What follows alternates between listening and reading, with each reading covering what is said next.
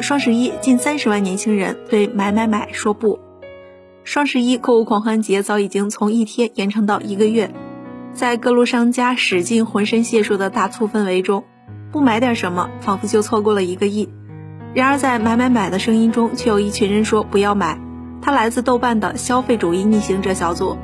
这里有近三十万人，他们尝试对购物这一行为进行反思和审视。组员有践行极简主义的，有单纯为了省钱的，还有一些劝退的。但讨论比较多的还是关于某类物品买不买的话题。前段时间，豆瓣抠组资深成员王神爱因毕业九年抠出两套房被骂上热搜。很多人并不认同抠门极简主义的生活方式，认为钱不是省出来的，是赚出来的，花钱才能让自己真的开心。而不买组聚集的是主动和自发的不想买了的人群，是对买买买产生怀疑的一群人。消费方式的变化不仅代表着单纯的不要买，还意味着他们开始思考自己究竟想要什么样的生活。